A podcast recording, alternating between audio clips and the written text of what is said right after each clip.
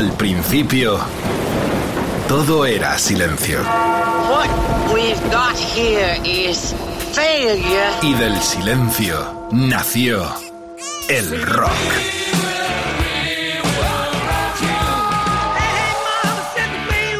Cimentado sobre diez pilares. sus diez mandamientos, sus leyes de la vida, de la muerte, del bien y del mal. Fundamentales en la historia del rock. El Decálogo. El Mariscal Romero. El decálogo de Mariscal. Te recuerdo, Amanda. Recuerdo tantos momentos del 73, tantas obras maestras, en un año impresionante donde la vanguardia explotaba por todas las direcciones. Bienvenidos, esto es Rock FM, Edu Barbosa en la producción, saludos del Mariscal Romero, a esta gente maravillosa se conecta, que se engancha a esta descarga sonora con protagonistas secundarios, pero muy importante, como Jorge Vilella, Quique Vilaplana, Diego Cardeña o Carlitos Medina. Un placer porque he cantado ese clásico trágico de Víctor Jara, 73, septiembre 11. Hablaremos de eso. Porque no, también podía empezar diciendo eso de Yeata, porque murió en julio de ese año con 32 años. ¿Quién? Bruce Lee. Yata. Bueno, esto va de todo, como siempre, las líneas abiertas, el personal muy caliente, E EDDM 50 en 2023, es el hashtag de la almohadilla de hoy, Facebook, facebook.com barra Rock FM, el Twitter Rock FM guion bajo es Instagram Rock FM, el WhatsApp, quiero escucharos, quiero escucharos de calogueros y de calogueras, 647 33 99 66. Bueno, el arranque con un guion que me ha preparado, eh, inteligente, escribe, canta, toca, produce este programa, el motel también, ladies and gentlemen, Edu Barbosa en el decalo. Bueno, la cuestión es que ha elegido como primer tema de Real Me del cuadro Fenia. Tengo aquí en la mesa, lo habéis visto también en los teasers, la versión original 73 del doble de los um, Who y también la banda sonora que tuve el honor de ser testigo de su lanzamiento en el Festival de Cine de Cannes del 79. Luego cuento la historia. Pero por lo pronto fue el sexto álbum de los Who que vio la luz el 26 de octubre de 1973 y su tercera ópera rock tras Tommy y, por supuesto, el Junes. De esto hablaremos luego. En la línea de las anteriores traza una línea conceptual en la figura de Jimmy, que es un joven de clase obrera y mod que se convierte en fan de los Who después de verlos un concierto. ¿Dónde? En Brighton. Estuve no hace mucho tiempo. La ciudad inglesa como epicentro de cuadrofenia con las peleas, ya lo sabéis, con los rockers, el consumo de drogas, la violencia y la sensación de una juventud que no termina de encontrar su lugar en el mundo. Tras el álbum llegó la película para contar con imágenes todos estos conceptos que previamente fueron eh, canciones. En esa película estaba Sting en pleno auge y salida de los polis. Tiene tanta historia esto, pero vamos ya a la música, porque el decálogo, sobre todo, canciones protagonistas y Rock FM en la cresta de la radio rock en el planeta Tierra y más allá. The Real Me, Los Who, 73 Cuadrofenia.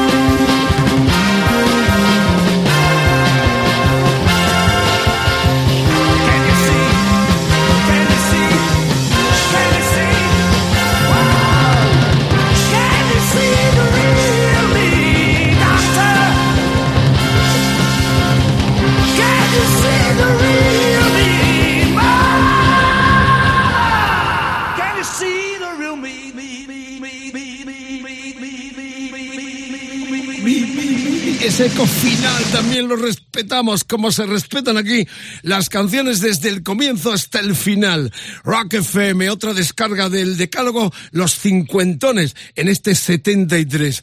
Eh, no estuve hace mucho tiempo, hace unos meses, en Brighton recorriendo de nuevo sus calles, que están intactas tal como se produjo en esa mítica película que rememoramos. Si vais, os recomiendo también que os acerquéis a una ciudad muy eh, pequeñita que está a media hora de eh, camino de Brighton, es eh, Rodmel, la ciudad donde murió y vivió nada más y nada menos que una de las grandes precursoras del feminismo internacional. Estoy hablando de Virginia Woolf. Si no has leído su habitación propia, ya lo tienes que hacer como deber que te impongo a partir de este programa. Pero bueno, Brighton es verdad, Londres está totalmente muerta para el rock and roll, hay que decirlo tristemente así, aunque me echéis la bronca a algunos que viváis allí como habéis hecho en algún momento que lo he referido. Pero Brighton mantiene esa magia de las de lo que vimos en esa película que, reitero, tuve el honor de ser invitado por los mismísimos Hood. Convivimos dos días con ellos en Cannes, en aquel festival del 79, que fue en mayo, y luego en eh, agosto, en agosto, dieron un concierto en Wembley, también como parte de la promoción de Cuadrofenia, de The Kids Ride, también el recopilatorio en el Wembley Estadio, que he hecho vaya referencias varias veces, por cuanto que los tenedores eran nada más y nada menos que los ACC. Con esto terminamos el apartado de Cuadrofenia, pero antes quiero decir que me estáis dando caña en las redes de que Junes no era una ópera rock, si era una ópera rock. Iba a ser Lifehouse, así se iba a llamar tras Tommy, pero como no le dio y no le llegaba, eh, Townsend lo convirtió en Junes. Por eso hemos puesto que fue la tercera eh, a partir de eh, Tommy y Junes. ¿Queda claro? Si no queda claro, tenéis los WhatsApp, el 647 33 99 66 o las redes sociales para participar en esta gran mesa redonda del disco. Como ha hecho, por ejemplo, el querido oyente eh, Marcos. A ver si me decís en los WhatsApp eh, dónde estáis, desde dónde llamáis, que me gusta saber dónde ubicaros. Eh, que nos pide algo que ya es la segunda entrega de este decálogo con los cincuentones del 1973. Para mí el disco clave de 1973 fue The Dark Side of the Moon de Pink Floyd. Este disco cambió completamente la manera en la que se estaba haciendo música, en la que se escuchaba. Fue un proyecto muy arriesgado ya que nadie se había atrevido nunca a hacer nada así. Es un disco novedoso en todos los sentidos. Todos sus temas, desde Time, Money, As and Them, están perfectamente incluidos dentro del disco y no hay ningún tema que sobre es un disco que no hay que escuchar como disco, sino más bien como una experiencia musical, porque sobrepasa todo el concepto de música y es algo que hay que atender con todos los sentidos. Además es el disco que marcó la mejor época de Pink Floyd, ya que de ahí salieron álbumes posteriores como Wish You Were Here, Animals o El Gran The Wall, y es un disco que no solo marcó a Pink Floyd, sino al mundo entero.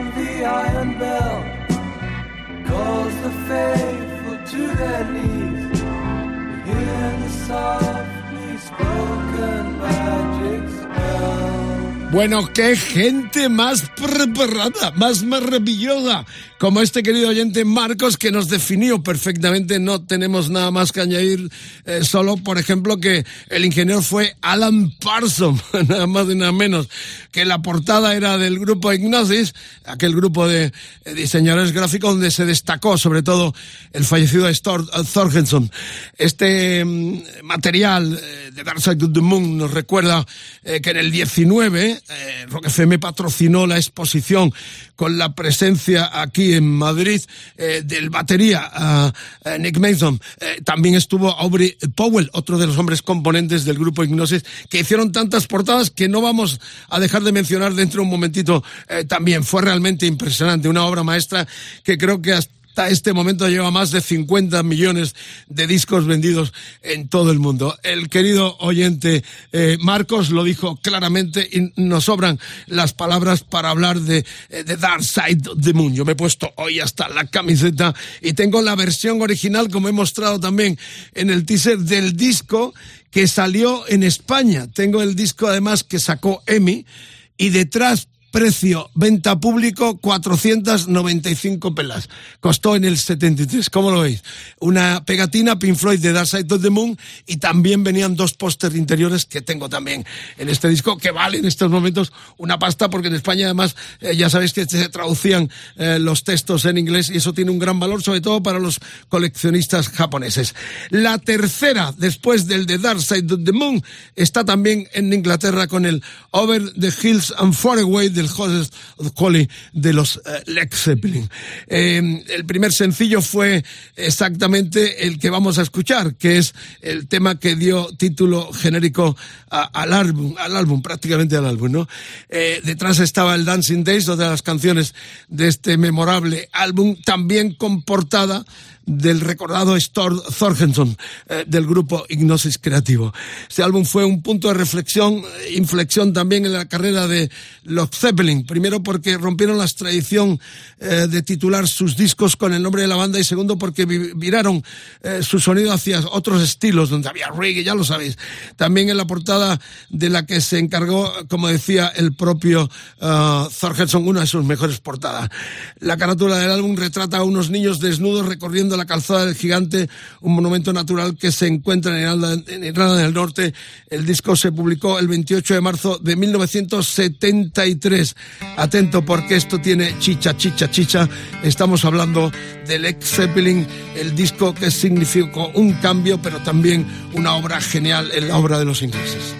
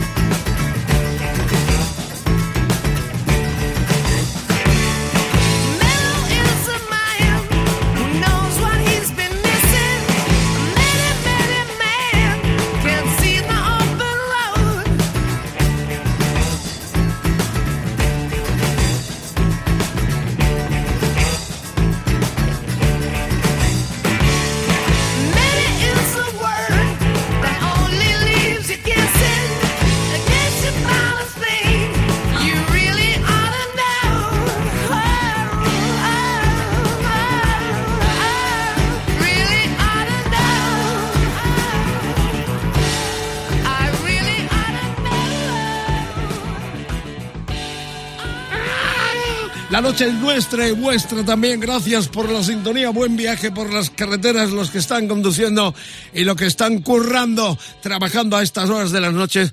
Pues nada, eso, que nos solidarizamos, que os tenemos muy presentes y que tenéis las redes sociales abiertas para comunicaros con nuestro programa E EDDM 50 en 2023. Es el hashtag la almohadilla de hoy. Facebook, facebook.com barra rockfm, el Twitter rockfm guion bajo es, Instagram rockfm, el WhatsApp 647 33 99 66. Robert Plant, Jimmy Pace, John Paul Young, eh, John Boghan. ¿Quién estaba de aquí? Fijaros, en el Dark Side of Moon estaba Alan Parsons, aquí estaba Eddie Kramer, porque ya la producción se la anexionaba el gran eh, capo y el gran pensador eh, del grupo, eh, Jimmy Pace, el guitarrista que también le dio ese sentido de alquimista con los textos del Señor de los Anillos de Tolkien, un personaje muy clave en esa pasión suya por el ocultismo que también le trajo en algún momento algunos problemas. Pace, eh, gran productor, pero ahí estaba Eddie Kramer, si no sabéis quién es o no suena, pinchad y mirad, este hombre tuvo mucho que ver en el impacto de Jimi Hendrix. De hecho, la familia de Hendrix le tiene encomendada la supervisión de todo lo que se ha venido eh, publicando y que él ha ido remasterizando y también remezclado en los últimos años. Es la historia con todos los protagonistas. Aquí no nos olvidamos ni del que llevaba los cafés en el estudio, como ocurre con la gente del cine. No entiendo por qué en la música se menosprecia a tantos, eh, eh, a tantos que hicieron realmente también parte importante de los discos. Y no digamos en el caso de productores de este nivel como Eddie Kramer. Estábamos ya en la tercera, empezamos con los Who, Quadrophenia, Pink Floyd, The Dark Side of the Moon, el tercero, eh, ese de Over the Hills and Far Away del Joseph Ducoli del 73, 50 años cumple también del Zeppelin. En la cuarta, madre mía, Wishbone y Necrosa, Jorge. Bueno, eh, eh, también he mostrado, porque lo tengo aquí, los reportajes que yo publiqué aquel año en la desaparecida revista Disco Pre con un telefonazo, con un phoner que se llama en el argot periodístico desde Nueva York con Mick Jagger contándome que no tenía nada contra España. Eh, iban a venir en aquella gira europea de ese mismo año donde venían con este sopa de cabezas de cabra. Luego cuento más cositas, pero realmente es un honor haber tenido la primera conversación a través del teléfono, lo, tuve eh, cara a cara también en el 95, pero con el mismísimo Jagger contándome los pormenores de lo que había y sería este discazo enorme que también cumple 50 años. La sopa de cabeza de cabra se publicó el 31 de agosto del 73 y sucedió eh, a otro de los grandes eh, hitos de los Rolling Stones tras Exile on My String del que celebramos su medio siglo eh, el año pasado. Grabado a caballo entre Jamaica, Los Ángeles y Londres, también supuso un cambio de rumbo que se alejaba del sonido más crudo del Exile o llevaba hacia nuevos horizontes. David también empezaban ya a coquetear con el reggae con tantas tesitura. Muchos lo consideran como el último gran disco que cerró el periodo de gloria de la banda, que fue entre Vegas Bank, que es 68, eh, pasando por el citado Exile, hasta culminarlo con este Hit Sub. Esta canción Silver Train, qué buena versión hizo Johnny Winter, hay poquito tiempo de salir el disco. Se grabó originalmente para Sticky Finger, aunque se quedó fuera del álbum y terminó incluyéndose en esta obra maestra. 50 años, los Stone están de nuevo en el decálogo. Bienvenidos, genios, os esperamos en el 2023. Que no pare la magia estoniana, Rock FM, el decálogo, Edu Barbosa, el mariscal, todo Stone, 50 tacos.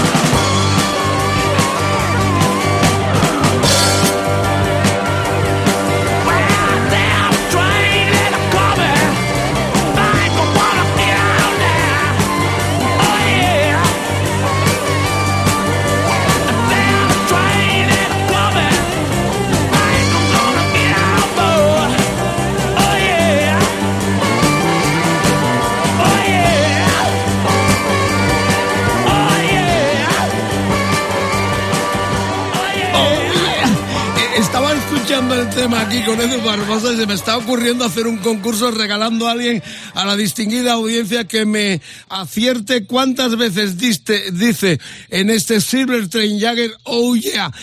Os acordaréis que con Alberto Mazcuñán hicimos un concurso de cuántas veces eh, sonaba el cencerro en el Honky Tonk Women y se acertó además un oyente que se llevó un premio. Se me ocurre hoy hacer un concursito, algo regalaremos al que me acierte a través de las redes sociales cuántas veces un montón, dice oh yeah en este Silver Train del sopa de cabezas de cabra del 73 de los Stone.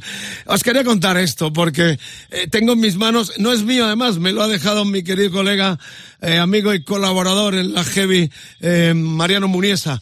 Es el ejemplar del 17 de agosto del 73 de la eh, desaparecida y pionera revista, hoy muy cotizada, eh, Disco Express. En las páginas centrales yo escribía un reportaje de Londres que decía Rolling Stone, eh, Mick Jagger hablaba con él desde Nueva York, no tengo nada contra España, me decía en aquella entrevista que está en esto, está en las hemerotecas o algún amigo coleccionista seguro que la tiene, un reportaje eh, que pergeñamos para esta revista, reitero.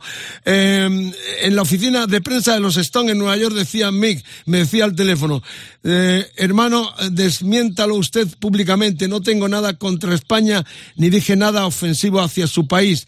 Si está a su lado Peter eh, Rath, dígale que tengo un gran interés para que toquemos en España en la gira que comenzamos en septiembre de ese mismo año.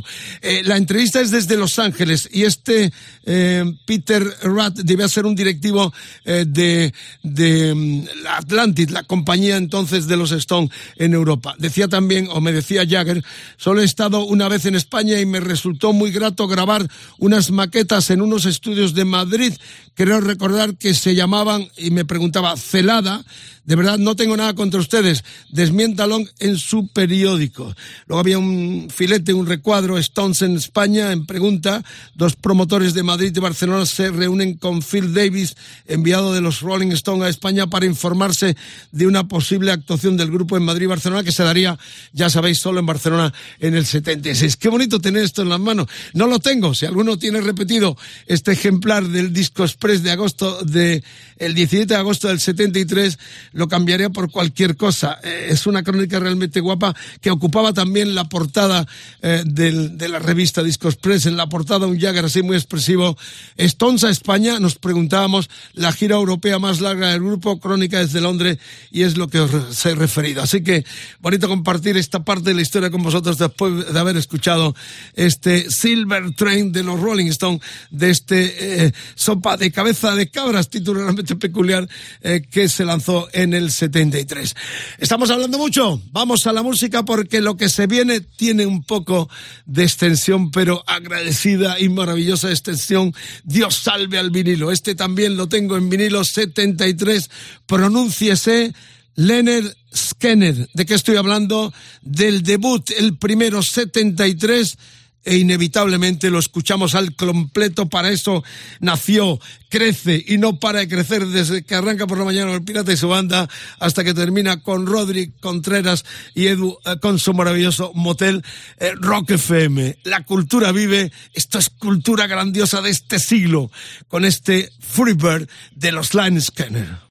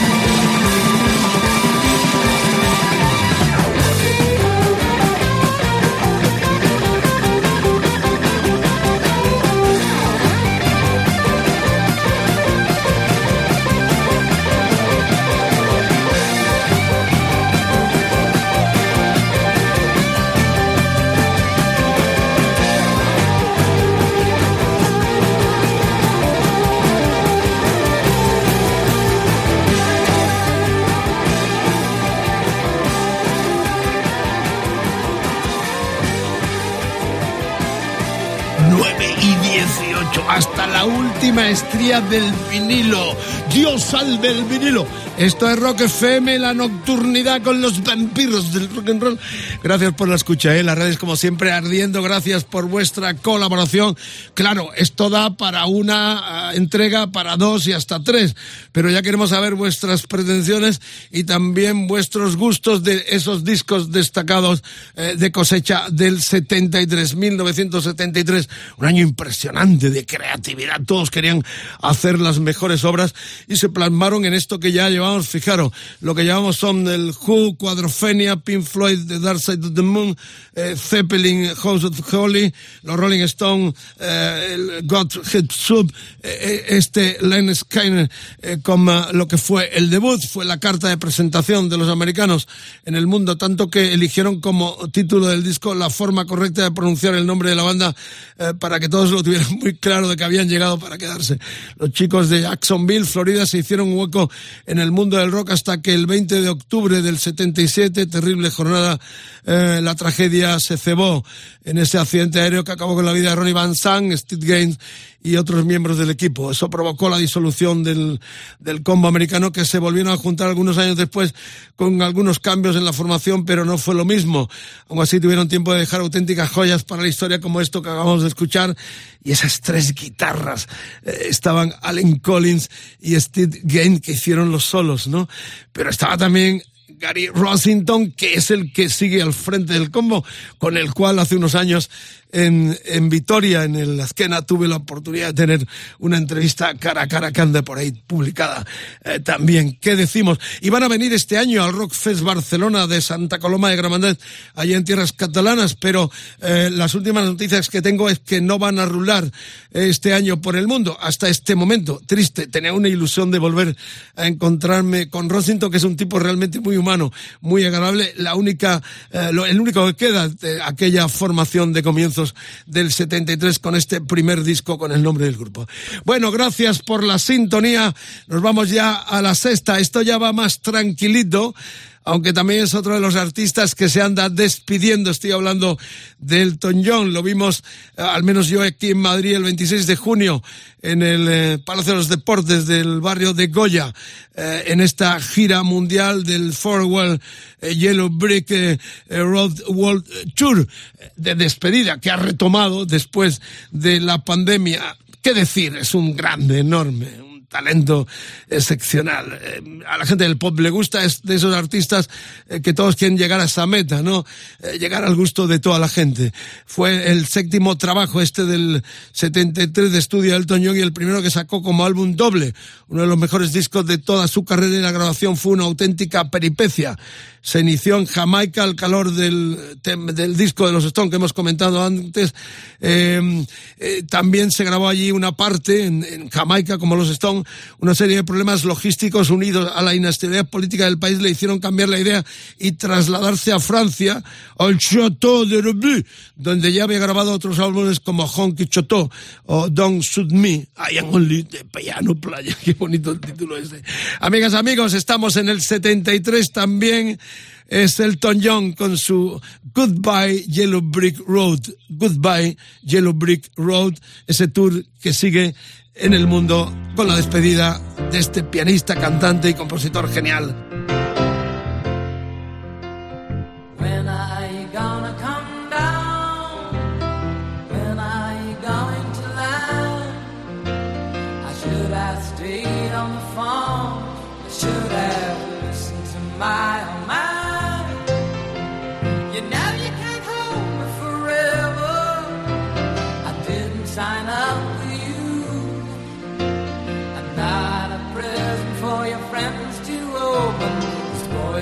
am be.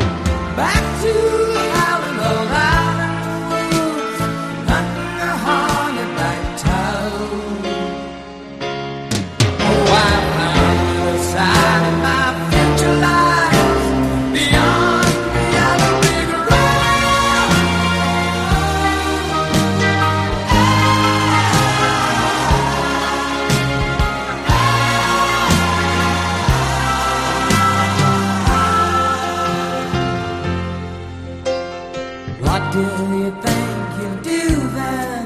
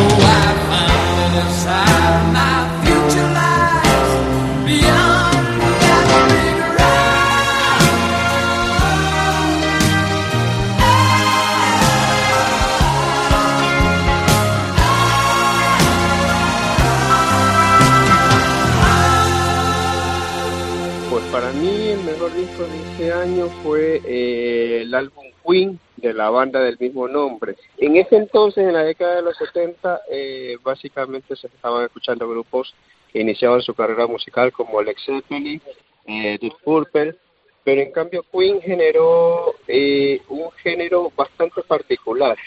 De hecho, cabe señalar que el álbum debut de Queen se produjo dos años después de su formación inicial. Toma en cuenta que en el 71, con la inclusión de John Deacon como el último integrante de la banda, eh, ellos tuvieron presentaciones en salas, eh, pubs de, de allá de Inglaterra, pero hasta 1973 que sacaron su primer álbum, ellos no tenían, eh, solo se daban a conocer a través de presentaciones en vivo. Ese álbum es muy bueno, en lo personal me gusta porque cinco de las diez canciones que componen ese disco eh, fueron escritas por el gran Freddie Mercury.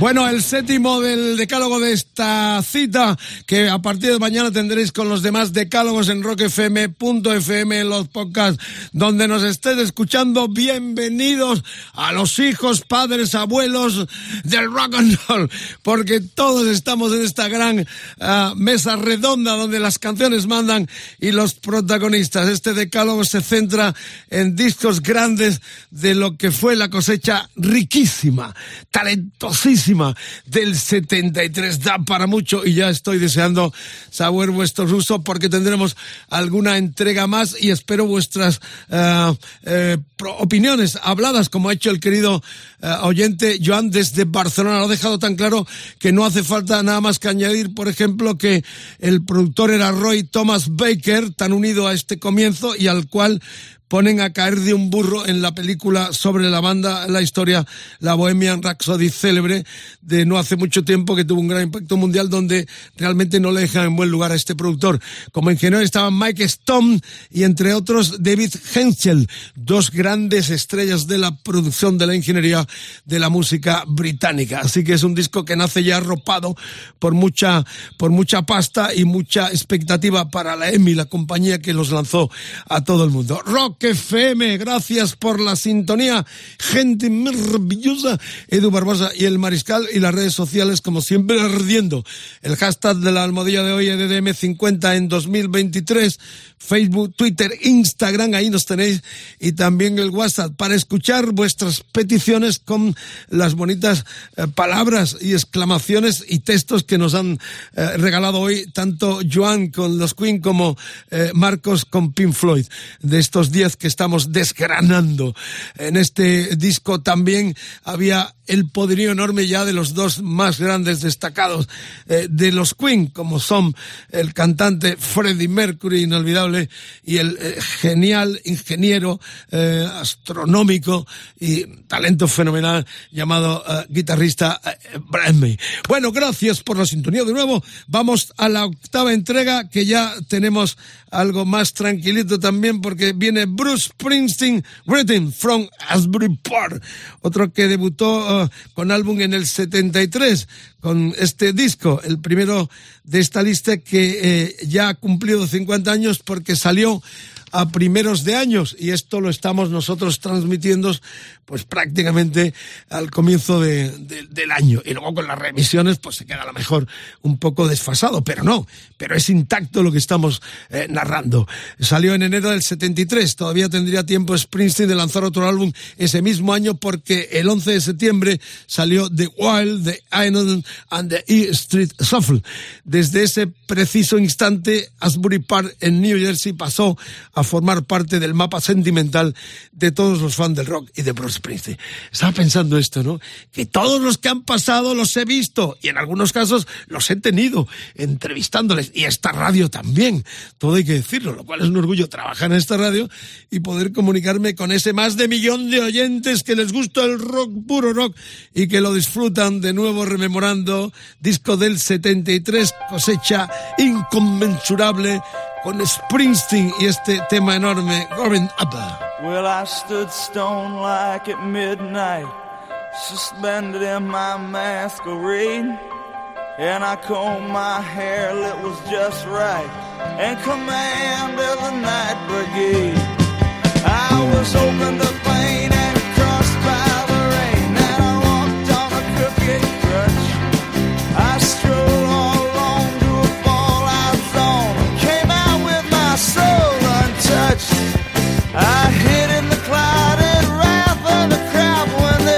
sit down. I stood up.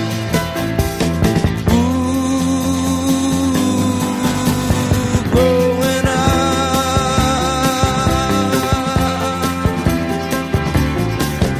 The flag of piracy flew from my mast. My sails were set wing to wing. I had a jukebox graduate for a first mate. She couldn't sail, but she sure could sing. And I pushed B-52 and bombed them with the blues. With my gear set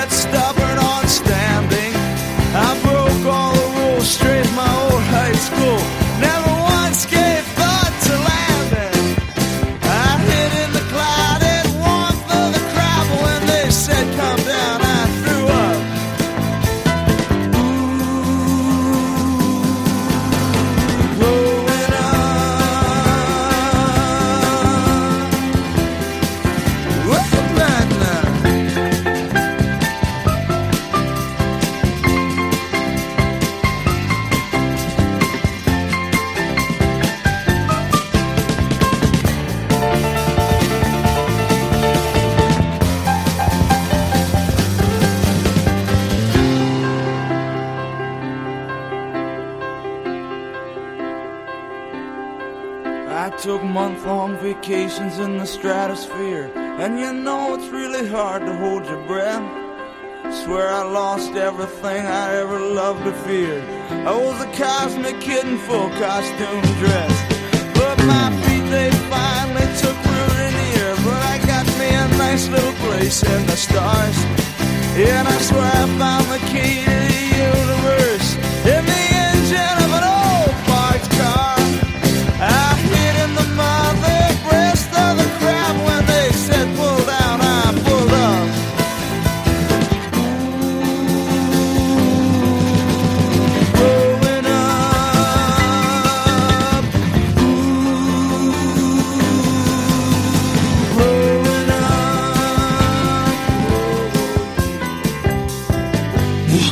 Estaba escuchándolo y estaba visualizándolo y esto naturalmente me ha dado pie a pensar y repasar de que de todos los que estamos hablando prácticamente están en ruta. Este 23 vienen los Who, em, están los Rolling Stones ya en la disyuntiva de- del regreso principalmente en América. Eh, la Ines Skinner, eh, en principio eh, estaba anunciada una gira de este 23, pero esto no tiran la toalla. Elton John sigue con su despedida, Queen, naturalmente sin Mercury, Springsteen también eh, anuncian, qué bonito, ¿no? Después de 50 años y estas obras maestras, tener a estos genios defendiendo su legado es fascinante. El caso de Genesis también tiene una connotación variadísima, porque el Genesis que yo vi en directo en, eh, en, en mayo, si no mal recuerdo, del 75. Yo lo vi aquí en Madrid, tocó también en Barcelona, tocaron en Barcelona. Porco tiene que ver con los Génesis de la última jornada con Phil Collins al frente, porque aquí el que mandaba en este Dancing with the Moonlight Night del Ceiling England by the Pound mandaba indiscutiblemente Peter Gabriel. No sabéis lo que fue aquello eh, salía colgado, eh, vestido de mil formas, colorido. Era una locura. Yo recuerdo cuando salió al desaparecido pabellón de deportes del Madrid colmadísimo de gente en ese año 75, eh, fue un shock enorme. Yo ya había visto a Bowie en el Hammersmith despedirse con las arañas de martes, pero este fue demasiado porque crearon la parefernalia teatral enorme que le daba un Peter Gabriel que se arrastraba por el suelo. Era fascinante. Realmente es. Luego los genis degeneraron ya en otra cosa más comercial eh, con Phil Collins al frente. El quinto trabajo de los británicos, eh, eh, que el próximo 3 de- 13 de septiembre cumplirá medio siglo de vida, supuso un salto creativo eh, espectacular. En sus letras se esconde la crítica hacia su país que transita por crisis económicas y conflictos sociales y políticos que contrastan con la energía de los 60. El título no puede ser más explícito. Eh, Selling England by the Pound vendiendo a Inglaterra por libra, que retrata la descomposición de una sociedad que haya dejado, eh, dejaba de ser de lo que fue, y no digamos ya con Thatcher, eh, con la explosión del punk. Eh, Dancing with the Moonlight, la canción que abre el disco, arranca con la frase de ¿puedes decirme dónde está mi país? Y a partir de ahí se entrelazan los recuerdos del pasado mítico de la Gran Bretaña, aludiendo a las leyes del rey Arturo con la realidad de una sociedad consumista y totalmente mercantilizada. Vuelve Peter Gabriel, por cierto, del cual nos alegramos, genio absoluto, enorme, respetadísimo. Ese es el recuerdo para los 50 años del Singling England by the Pound. Can you tell me where my country lies? Said the unicorn to his true love's eyes. It lies with me, cried the queen of maybe. For her merchandise, he traded in his prize. Paper late, cried a voice in the crowd.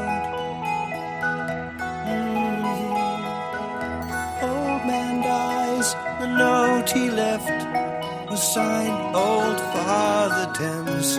It seems he's drowned, selling England by the pound. Citizens of hope and glory, time goes by. It's the time of your life.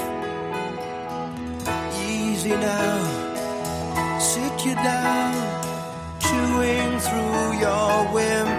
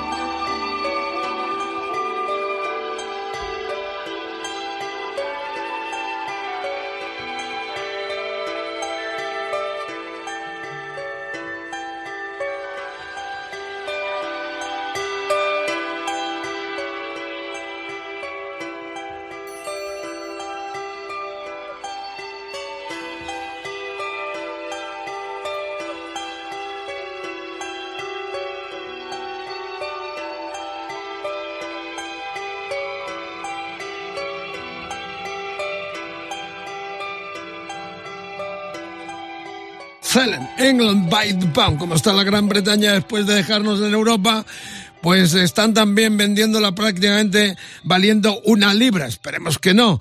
Y que reflexionen en algún momento para volvernos a juntarnos todos en este viejo continente que no cesa de guerras infumables e impresentables. El rock and roll siempre sirvió de unión.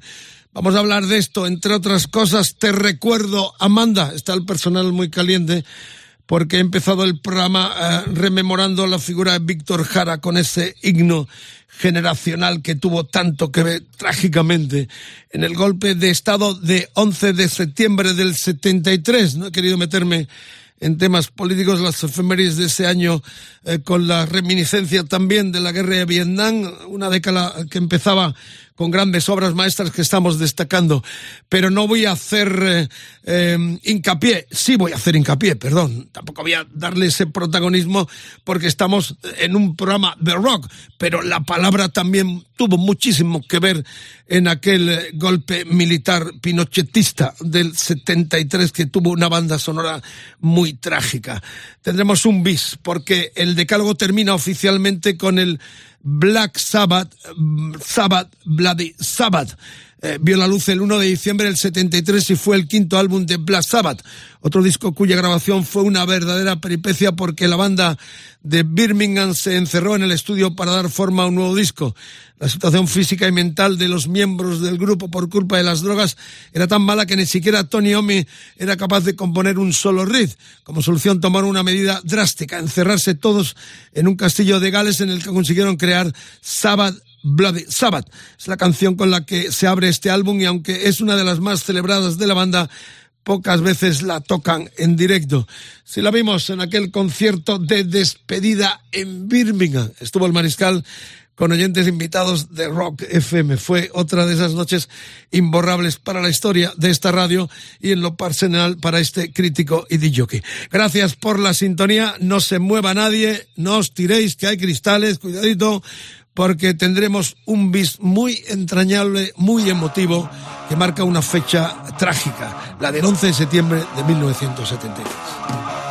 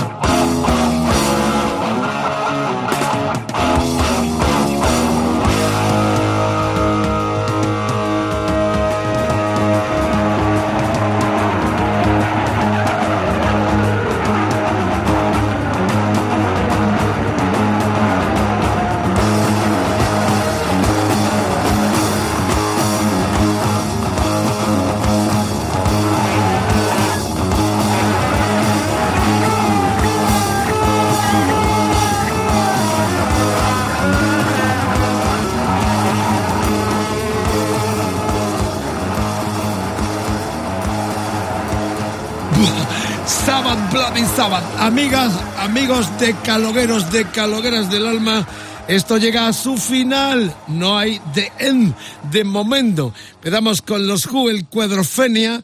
Pink Floyd, The Dark Side of the Moon. El decálogo siguió con Led Zeppelin, House of the Quality. Los Rolling Stones, el God Hit Sub. Line Skinner con el disco primero con ese mismo título. Elton John con el Goodbye Yellow Brick Road, los Queen con el primero, Bruce Springsteen con el Reading from Asbury Park, eh, estuvimos con Genesis su, eh, vendiendo a Inglaterra por la libra y este décimo Black Sabbath, Sabbath Bloody Sabbath. Vaya elenco de discos, pero esto no termina aquí porque vamos a tener una segunda parte. Ha habido una avalancha tan impresionante de peticiones y comentarios que este programa es tan vuestro como de nosotros. Edu Barbosa, el productor, y también en este caso guionista de los textos que yo he ido declamando con las eh, pildoritas del mariscal para que eh, sepamos entre todos de qué va esta fascinante historia del rock and roll. Así que tendremos una segunda parte. Ya espero vuestros comentarios, vuestros discos imprescindibles para una segunda entrega de este EDDM 50 en 2023. Tendremos la semana que viene una segunda parte y ya quiero en las redes sociales, Facebook, Twitter, Instagram, rockfm.fm, rockfm, que nos contéis cosas. Y sobre todo me encanta porque hemos tenido dos colaboraciones espectaculares por parte de Joan desde Barcelona y Marcos desde no sabemos dónde. Me gustaría que me hicierais de dónde habláis eh, y eh, si puede ser el nombre con apellido, pero tampoco es importante. Lo, lo eh, imprescindible es que en el audio, en el WhatsApp 647 33 99 66 nos expliquéis por qué defendéis el disco que nos vais a pedir y que configurarán esta segunda entrega de El Decálogo con las grandes obras del 73-50 este año. Eh, terminamos con esta píldora, con este bis tan entrañable, tan emotivo. Eh, tras el golpe de Estado que derrocó al gobierno de Salvador Allende el 11 de septiembre del 73, fue detenido al día siguiente por los milicos eh, del dictador Pinochet, fue torturado, le cortaron sus dedos y su lengua para que no volviera a tocar y cantar. A los cuatro días fue asesinado con más de 40 disparos en el antiguo estadio Chile, hoy renombrado con su nombre, Víctor Jara. Eh, me estremezco, todavía me emociono porque yo estaba en la radio haciendo un programa en directo en una desaparecida emisora aquí en Madrid, Radio Centro, cuando los teletipos, entonces eh, todo iba más despacio, empezaron a repiquetear de que eh, había habido un golpe de Estado milico, militarista en Chile, con caídas, con muertes, con gente encerrada en los estadios. Esa fue la historia terrible, trágica de Víctor Jara. Por cierto, eh, los días 12 y 13 de octubre del 90, yo fui a Santiago para una cosa que se hizo, eh, que hizo Amnistía Internacional eh, por la restauración de la democracia en el país tras 17 años de la dictadura pinochetista. Tocaron Sting, Peter Gabriel, eh, Sidney O'Connor, Rubén Blade, Jackson Brown, Inti Limani, una de las bandas precursoras de, de la palabra en, en- Chile, y también estuvo Luz Casal. Eh, se hizo minutos de silencio, lo transmitió Televisión Española. Yo fui con el equipo de Televisión Española, de hecho, eh, cubriéndolo en aquel momento. Eh, fue cuando yo aparecí en ese estadio eh, nacional eh, eh, con tanta gente importante, rindiendo tributo a las madres de los asesinados, a todo. es uno de los hitos profesionales periodísticos de este veterano cronista que no se me olvidan en la vida porque me estremecí. Además, recuerdo que al entrar al estadio um, hubo algún tipo de tumulto y vinieron los, los policías montados a caballos que recordaban a aquellos represores de, la dictadura pinochetista. ¿Qué puedo decir? El derecho a vivir en paz, eh, te recuerdo Amanda.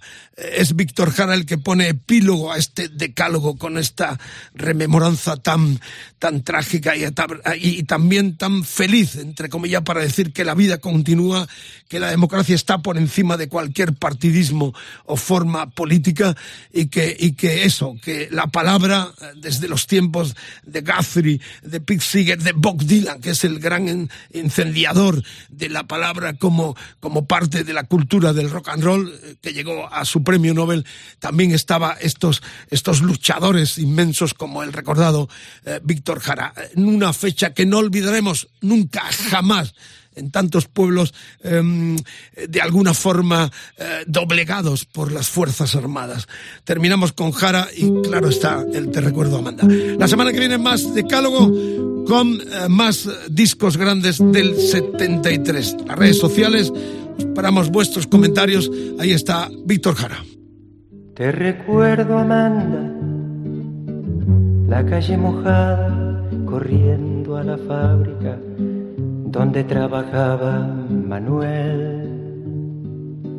La sonrisa ancha, la lluvia en el pelo, no importaba nada, ibas a encontrarte con él, con él, con él, con él, con él. Son cinco minutos, la vida es eterna en cinco minutos.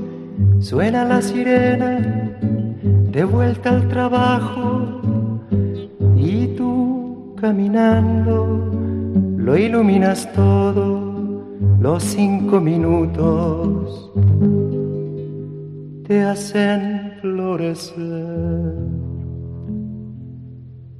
Te recuerdo, Amanda, la calle mojada, corriendo a la fábrica donde trabajaba Manuel. La sonrisa ancha, la lluvia en el pelo, no importaba nada.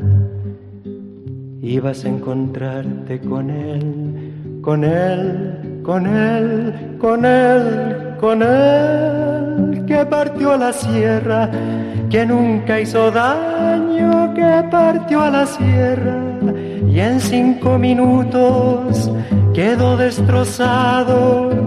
Suena la sirena, de vuelta al trabajo, muchos no volvieron, tampoco Manuel. Te recuerdo, Amanda, la calle mojada, corriendo a la fábrica donde trabajaba Manuel.